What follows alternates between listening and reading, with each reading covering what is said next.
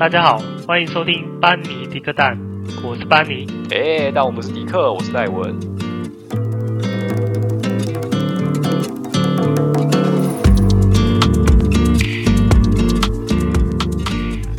Hello，大家好，就今天跟上周一样，就是班尼一样有他事情，所以今天还是我自己一个人主打，好吧？那。上礼拜，哎，不是上礼拜，上一集有说到，嗯，我们聊了荷兰的食衣住方面，那接下来就一样继续跟大家说一下行娱乐，就是交通、教育还有娱乐方面。教育的部分可能会少一点啊，所以重点是放在可能交通跟娱乐那一边。嗯，好吧，那我们就废话不多说，我们就直接开始。交通的话呢，荷兰的交通特色呢，主要就是它有非常多的脚踏车。那在荷兰的学生，哎，应该说是在荷兰生活的人啊，在就是在荷兰生活的话，如果说你没有脚踏车，你应该会非常难难行动。所以脚踏车呢，就是，哎，应该说荷兰就是脚踏车最发达的一种交通工具，它应该也是世界上。脚踏车发展最有系统跟制度的地方。那荷兰脚踏车呢？它规定就是说，它一定要挂车灯，不管你是内建的还是自己额外挂上去的，总之就是你晚上一定要车上有个可以发光的东西。你如果没有车灯，就是违规，就是要罚钱。那脚踏车其实，在荷兰来说也是非常方便，基本上没有什么地方是脚踏车不能去。那路权也非常高，都有专用道，所以你如果脚踏车要穿越马路的时候，基本上，呃，汽机车都是会礼让。对，那只是说跟上一集我们有说过，就是说骑脚踏车在下雪的时候不是很安全，而且荷兰的天气非常的多变，常常就是突然就刮风又下大雨这样子，所以骑自行车的时候是要比较小心。那荷兰的脚踏车蛮特别，它分为。手刹跟脚刹两种，手刹这个就不不用多说，台湾大部分都是用手手刹车，就是 handbrake 这样。脚刹就很很特别，脚刹就是脚踏板你往那个反方向踩就是刹车。其实这很难习惯，因为在台湾骑脚踏车的时候，大家应该都有经验，就是说骑骑然后突然呃某个姿势不太对的时候，你觉得不对，可能会往回踩一点。然后调到自己要的，就把踏板调到自己要的姿势。但是这个习惯在荷兰就是很危险。你骑骑，如果你习惯性往后稍微拉一下，这样你你就会变成刹车，然后你就会跌倒。所以这个我一开始到荷兰的时候非常不习惯，而且我本身在荷兰其实我也没有很常骑脚踏车。而且后来，其实我后来有发现到这个设计。我自己觉得有点奇怪，就是说手其实是比脚还要灵活的才对。你用手去刹的话，你稍微含一点刹车就可以减速，然后但是不会刹死。大家都知道，就是脚脚踏车如果就是不管任何东西啊，你去刹车，你在高速的时候按太紧，直接刹死的话会很容易翻车，所以这很危险。但是脚的话就很难控制，你那个脚的力道要拿捏好。不然的话，踩太多也是直接就是卡死在那边，你就会摔车。所以说，骑在荷兰骑用脚刹脚踏车，第一个遇到的困难点就是说你要怎么刹车，然后在停红绿灯的时候，常常会很丢脸。就是我一开始在停红绿灯的时候，不太习惯用脚刹，然后很容易红红绿灯前面就直接整个快要翻车这样子，就非常丢脸。那我自己也是差不多拿到脚踏车之后的，可能可能有一个月，我才慢慢习惯。我是每天都我是每天都有骑，但是真的骑了快一个月，才慢慢习惯用脚刹车这件事情。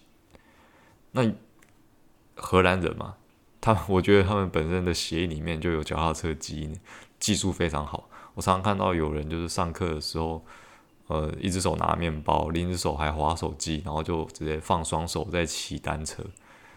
对，那我看到我每次都觉得很很很惊艳啊，对，但那也是很危险的，因为荷兰其实它虽然规划的不错，但是其实道路上还是有蛮多状况，比如说就是呃，荷兰有很多的鸽子，然后鸽子都不怕人，所以常常看到就是说骑一骑，旁边有一群鸽子突然就被吓到，然后就起飞，然后就往其他人的身上冲这样子。那我看过有鸽子就往那个就是脚踏车的呃骑士就往他身上飞过去，他就吓一跳，直接就是整个大翻车这样。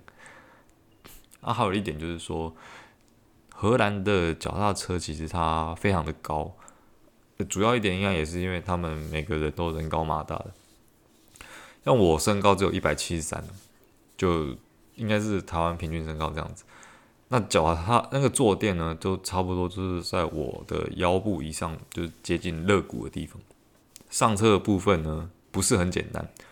我记得我在上车的时候，我在就是试了很多次，通常呢。因为它很高啊，你没办法直接上去。通常就是把脚踏车斜放，一只脚踩在踏板上，然后再借力这样蹬上去。那那因为它很高嘛，所以停车的时候也不是说哦，停车脚放下来可以碰到地板，然后就就就停住了，这样不是。你停车的时候也是要有技巧。有一些人我记得好像他们都是直接跳到前面去。那我另外一些人是骑骑，然后呃。要停下来的时候，脚踏车放斜，让让单脚先落地，然后再让身体这样下来。总之，骑脚踏车，我觉得在荷兰是非常讲究技术的。刚刚我说到说，因为他们脚踏车设计跟还有他们荷兰人的体型的关系，亚洲的学生要在荷兰找适合自己的脚踏车不是很好找。那交换学生呢，刚到荷兰应该有几件一定要处理的事情，一个就是先办那个银行的户头。这个学校都会帮忙处理，你只要跟银行约好时间就好。第二个就是说，你要去买脚踏车。脚踏车这个东西啊，虽然它在荷兰很普及，但是很奇怪，它就是很贵，非常贵。所以基本上大家都是买二手。你如果买全新的，大概可能可能四五千块都跑不掉。那四五千块在台湾应该可以买到非常好的脚踏车，但是这在台湾呃，在荷兰应该只是。差不多入门款的脚踏车而已，就是比较阳春型的那一种。那买二手的话，其实以学生来说买二手的话，我觉得就可以了。那再来就是一个比较有趣的事情，就是说我在二月的时候，就冬天的时候，我要上学。那那天早上呢，我要去开开锁我的脚踏车，就我就发现我的钥匙键我竟然插不进去啊！我钥匙就是硬生生的被卡在那个钥钥匙。孔外面，我插不进去那个孔，这样子。后来我试了半天呢，我觉得好像里面有什么沙子，什么东西卡住了，导致我钥匙都插不进去。后来我才知道说，原来你在脚荷兰，你如果停脚踏车有锁你的锁的话，如果你的脚踏车又是在户外，你的那个钥匙孔的锁不可以朝上，因为如果说晚上如果有下雨或者是有水汽的话。那个水汽进入到钥匙孔里面，它就会结冰，一一个晚上下来，它就结冰了。然后早上的话，你的钥匙孔就会插不进去。那这件事情呢，其实对一个亚热带地区人来说，我怎么会知道呢？对，我也是搞了很久才发现说，哦，应该是结冰。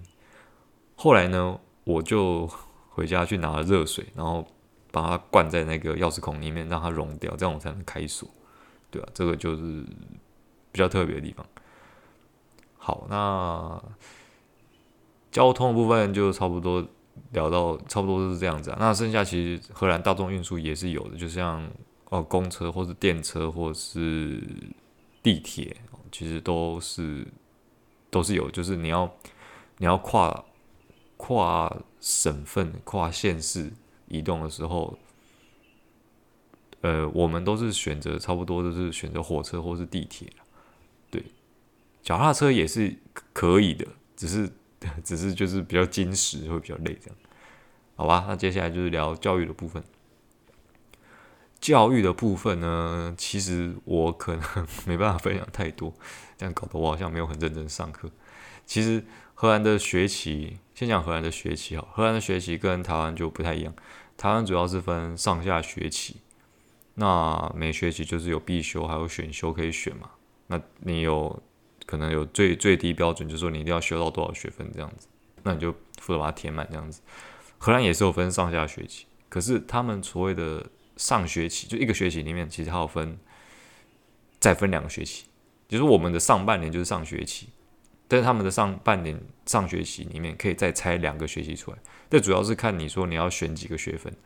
如果说你的上学期你选的科目就就直接是三十二学分，那你上半年基本上就是就是这一门课就修到底。但是如果你上学期你选的科目是十六学分，那你就要修两门十六学分的课；如果是八学分，那你要选四门十六学分的课。总之，上学期学分就是三十二，负了把它填满就对了。不管你是八十六还是三十二，总之就把它填满。那当然就是每个学分它的时间长度就不一样。比如说哦，十六学分的课可能上半年上半年可能上到一半，你这门课就结束，那你就换另一门课去念这样子。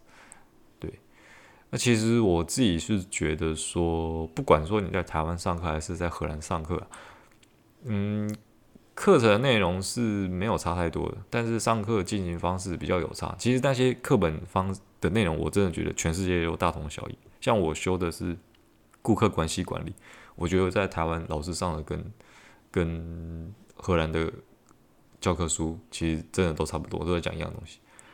对，那刚刚说上课进行方式有差。我自己遇到的老师在荷兰上课的时间是蛮少的，大部分都在讨论或者是哦下去分组报告这样子。那可能会有人就会好奇说：“哎，那哪国的学生会比较认真？”我真的一定要讲，不是说就是呃自夸这样。我个人我觉得我个人已经普通，就真的没有说是特别拼还是特别认真这样。但是综合我跟我朋友们的经验来看，真的是大部分亚洲学生会比较认真去对待报告这件事情。我印象中，我有跟一个西班牙的交换学生，还有另一个外籍学生交换，都是交换生，分到同一组要写报告。那那一天呢，我们就约好说，哦，在呃学校的休息厅里面见面，这样子来讨论一下要要讲什么。然后我就先把我的想法先写下来，准备等一下要要说这样子。结果见面的时候，他们就。每个都说没意见，那我说好吧，那其实我写下一些东西，然后我就跟他们讲，他们也没说什么，说好啊，那就这样做。这感觉很，其实感觉没有很好了，因为感觉他们也没有来，也也没有来讨论，然后我说什么，那他们就都说好，所以他们根本就没有准备啊。如果当当天我也没有准备的话，我不晓得我还要在那边耗多少时间。我觉得如果说你要讨论的话，你应该心里有些想法，当天就大家拿出来讨论，对，然后反正。那天打他们都没意见呐，那那就照我说做这样子，对，那其实我也没有说什么，反正这个故事就是大家可以自己体会一下。我是觉得亚洲学生在学业上面这个还是比较比较积极的。然后另外就是说班上呢有一个泰国女生，我到现在还是印象深刻，她真的非常的认真，她就像哈利波特里面的妙丽一样。不管是老师问问题，还是问说他有什么想法，他永远都是第一个举手，而且他讲的都是非常有道理。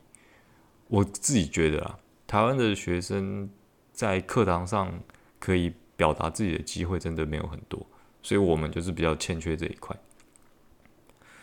那好吧，这就是差不多是教育的部分。哦，那另外如果说有人想要知道说交换学生呢，应该要选什么课？我个人觉得，你可以选荷兰文或是当地文化的相关课程，因为你是交换学生。其实我不觉得说我们一定要去修一个非常专业的科目，我觉得是还好。因为交换学生勉强来说，你最多就是半年一个月，你可能也学不到什么太多专业的东西。毕竟我们不是去修学位的。作为一个体验的交换学生，我觉得学一下荷兰文或者当地文化，我觉得这是真的可以自己带带着走的东西。那荷兰文。但你不可能说半年一年就让你全部学会了，但是我觉得懂一点皮毛也是不错。对，你怎么知道后来以后会不会用到嘛？就语言这个东西其实跟着自己一辈子，好吧？那接下来呢，就进入到最后就是娱乐部分。我今天会不会讲太快？应该不会。娱乐部分呢，呃，是蛮多的，但是 这差不多就是二零一三年的事情，就是我还是要回忆一下，有一些东西就是在回忆中已经。已经斑驳凋零，对，我尽量说，但是可能没办法说太多，不然可能会说不完。因为我只有待在上半年是在待在荷兰，那下半年有大节日就是圣诞节嘛，但是其实我下半年就不在荷兰，所以我没办法讲那一个。上半年的话也有一个很特别的节日，四月三十号是他们的女王女王节，就 Queen's Day。那个时候呢，我是二零一三年去的哦，我觉得我自己运气真的非常好，当时就遇到。呃，二零一三年当年的女王，就当当时的女王碧翠丝女王，她要传位给目前的国王，就是威廉亚历山大国王。我们那个时候就在阿姆斯特丹的广场看大荧幕转播他们王室的交接典礼，每个人都非常的兴奋，都都都非常开心啊。这样简单来说，这天就是荷兰最重要，然后大家都一定很嗨的节日，这样子，没有人是不开心的，大家都非常狂欢这样子。那那个那个时候，各国的王室都有派人参加哦。那作为一个亚洲人，那是也是觉得说，诶，因为台湾就没有台湾就没有王室啊，所以台湾就不可能派人参加。那亚洲的王室有谁呢？那当然就是日本嘛，对。而且我们何 不是一直都台日友好嘛？所以那个时候日本的王室有派人参加，不晓得为什么就觉得特别亲切这样。当时日本派人派派出的参加代表是呃，当时的德仁太子跟。太子妃雅子就两夫妇参加，那当然他们现在已经是天皇夫妇了。对，那这个部分我记得我当时有好像有拍照片还是影片吧，如果有找到的话，我就放在 IG 分享给大家这样子。那那个时候是二零一三年，呃，女王传位给国王，所以在二零一三年之后就叫 King's Day，就是国王节。其实当当年二零一三年应该已经就是改为国王节了。对，因为继任的是男生嘛，所以当然就是国王了。嗯，那这个节日呢，其实讲是讲四月三十号，其实四月二十九号的晚上，大家就开始嗨了，就已经开始疯狂这样。四月二十九号呢，就是 Queen's Night，就是女王之夜，非常热闹，到处都是哦，就是开开喝。当天晚上下下班下课之后，就是穿着橘色衣服。四月二十九号晚上，大家开始喝酒，一路喝喝到三十号早上结束，真的不夸张。二十九号晚上，各地就有很多 party，还有什么小型的音乐会那一种的演唱会，哦，就是摇滚啊之类的。三十号早上一大早，真的，一大早。那天我起床之后，我就看到马路上已经有人开始在喝酒，一大早就开始喝酒，真的是喝给他爽。如果喜欢喝酒的话，我觉得喜欢喝酒的人啊，如果说去旅游。可以选在这一天过来，真的蛮嗨的。大街小巷都是市集，到处都是啤酒桶，你不怕说没有地方会让你空着酒杯这件事情，所以就是一路喝。那大大小小的市集呢，就是各各家家家户户啊，大部分都会把自己一些二手的商品拿出来摆摊拍卖，这样子就很多二手市集，或是会烤一些小饼干或是蛋糕这样子。那重点就是说。制服这部分呢，一定要是橘色衣服。你没有穿橘色衣服，我说实在就是真的有点奇怪。哦，我记得那个时候我去的话，我没有想到这件事情，所以我没有带橘色衣服。那那一天呢，所以我就是在前一个礼拜我要去买橘色的衣服。结果这个发生一个小插曲啊，就是被骗了。如果说大家要买橘色衣服，我觉得要蛮小心，因为那时候我在服饰店里面看到衣服是橘色的，没有错，一个橘色的薄外套。结果我买完拿出来之后，它就变粉红色。这为什么会这样子呢？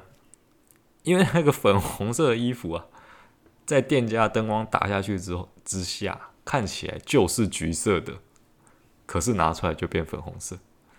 所以店家的灯光有差。那个灯光平常打在其他衣服上你是看不太出来，但是打在粉红色衣服上就会变橘色。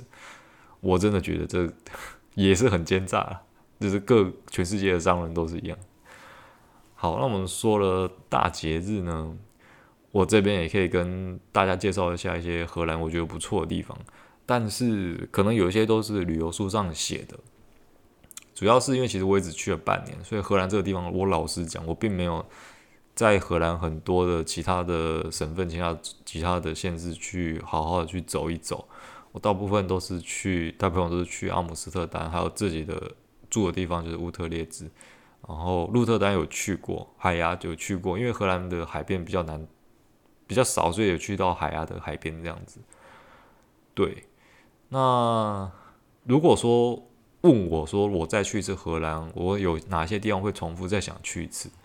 我这边跟各位推荐就是一个库肯霍夫花园。它每年开放时间不一样，差不多都是差不多，诶，三月底到五月初左右，基本上四月去应该是没有问题啊。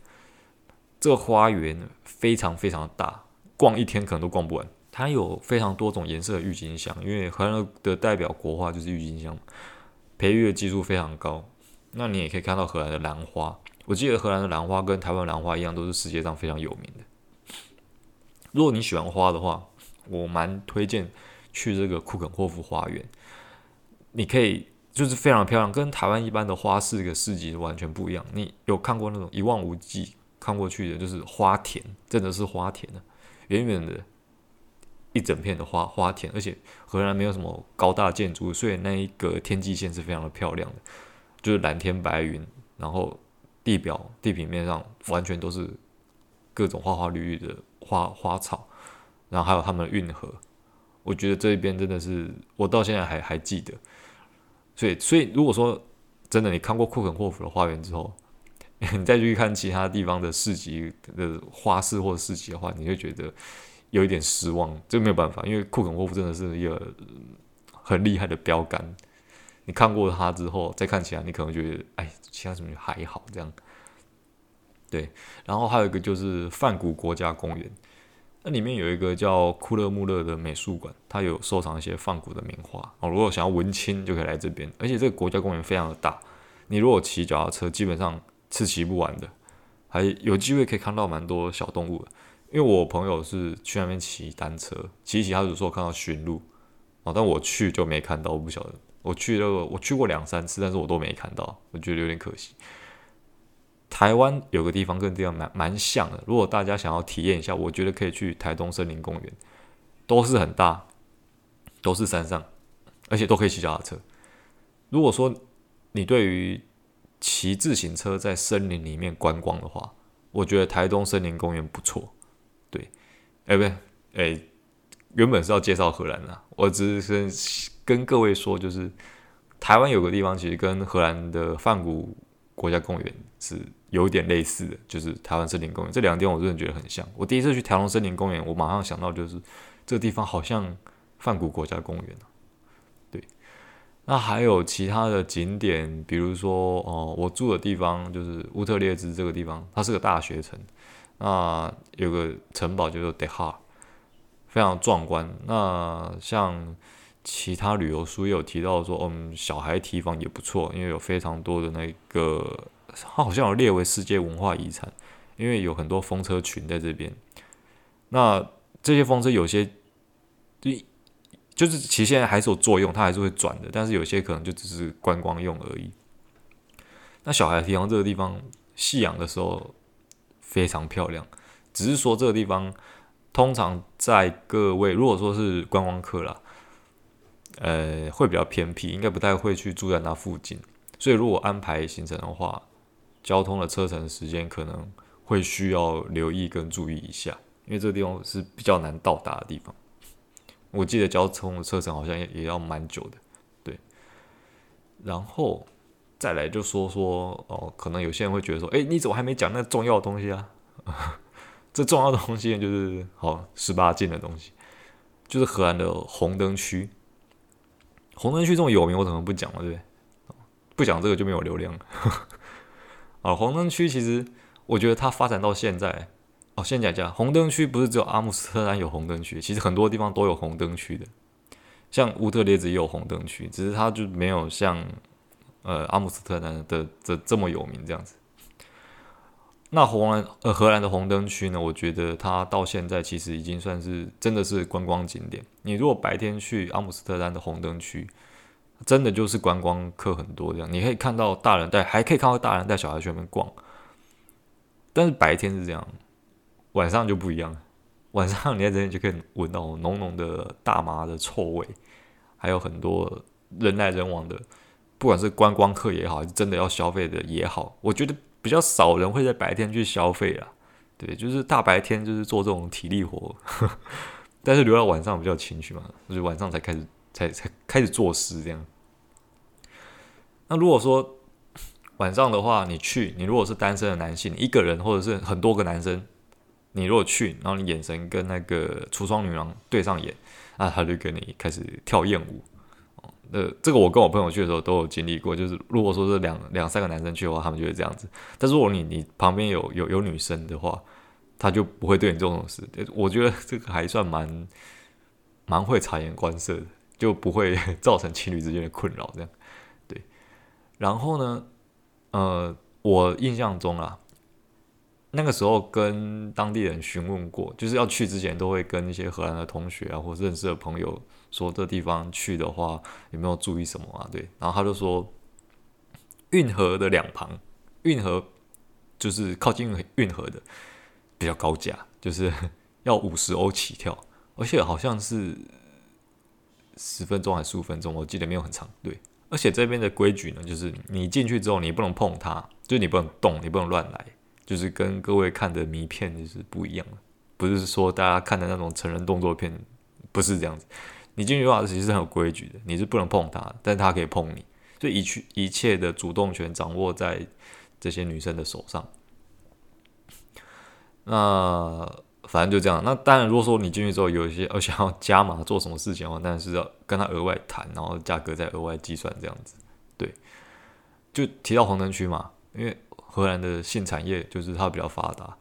所以说你在红灯区，你不只可以看到说我们一般人主观认定漂亮的就是金发碧眼身材好这样子，你也可以看到一些比较特别、比较重口味的呃呃身材体型。因为当地人是有跟我们讲啊，就我们看过那些之后，我们就觉得蛮讶异的，就是哇，里面真的形形色色的人都有。呃，当地人是跟我们说，就是有一些老手。我本来想讲饕客，觉得怪怪的。有些老手他就是光顾久了，就会有一些不同的癖好，就是需要一点新的刺激。就是这种世俗的美女无法满足他，所以他就会有一些 特殊的需求衍生出来。所以说，红灯区里面某一个角落，它的画风是特别不一样的。为什么会知道呢？因为我们就乱逛嘛，走着走着就，哎，这边怎么好像 不太一样，跟刚刚。不同啊，对，是其实就是这样子，因为每个人需求不同嘛。还有就是说，红灯区里面它不可以照相，这是很大的一个禁忌，千万不要照相。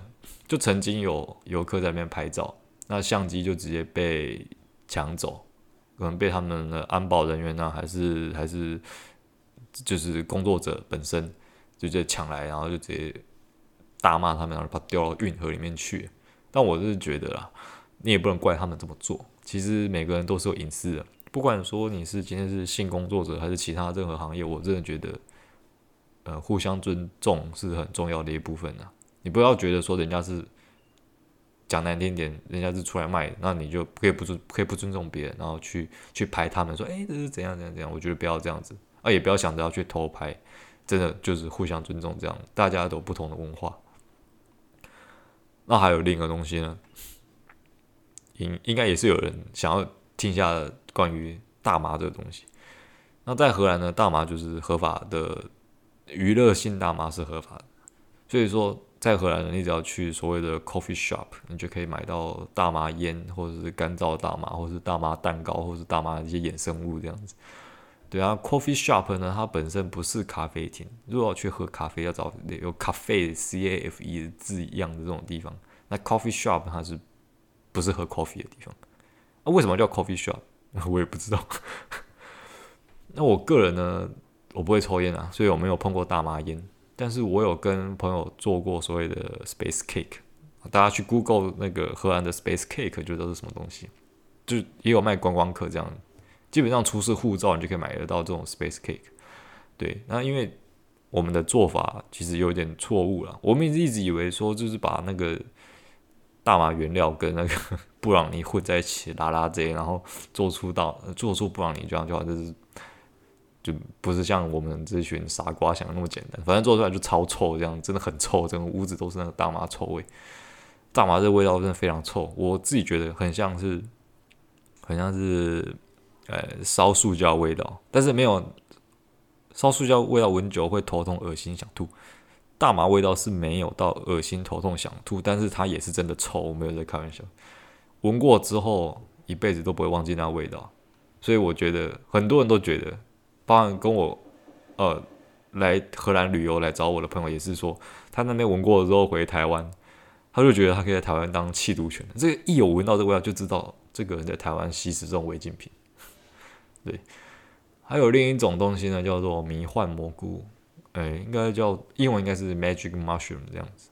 它吃了呢，可以让人产生幻觉。它有非常不同不非常多不同的功能。有一种是呃，它有什么？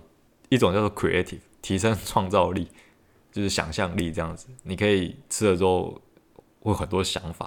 然后另外一种好像是，总之还有一种就是可以让你的视线改变。比如说，我有吃过朋友，他们就说。他们看东西之后变得非常有立体感，像单眼相机非常有景深的那种感觉。然后不管是看谁呢，都觉得男的变很帅，女的变很美这样。那我个人其实有试过啦，但那个东西其实吃起来很难吃，它就是干燥的小颗的蘑菇，风干的蘑菇，那吃起来很没什么味道，我真的觉得不好吃。那后来我们都加在意大利面里面把它吃掉。但是其实我个人吃，我试过两次。我都没有什么作用，我吃完之后我只是睡不着而已。但是吃过有效的朋友就是发生多蛮多有趣的事情，比如说，我记得有一个朋友啊，他吃完之后，他就说，吃完之后他就肚子饿，想要吃香蕉，然后拿着一根香蕉看，看了很久都没有去动它。我说，你拿香蕉干嘛不吃？你不是肚子饿吗？他说，我真的觉得这个香蕉长得很帅。那我就不知道说什么。我说哦，好哦。还有另一件事就是说，哦，有一个就是有一个另一个朋友啊，吃完吃完之后就说啊，他想要上厕所，就他要去厕所，就去了厕所很久之后没有出来，我们就觉得说，哎，会不会出什么事情啊？有点担心，就去敲门说，哎，你在里面干嘛？怎么都不出来？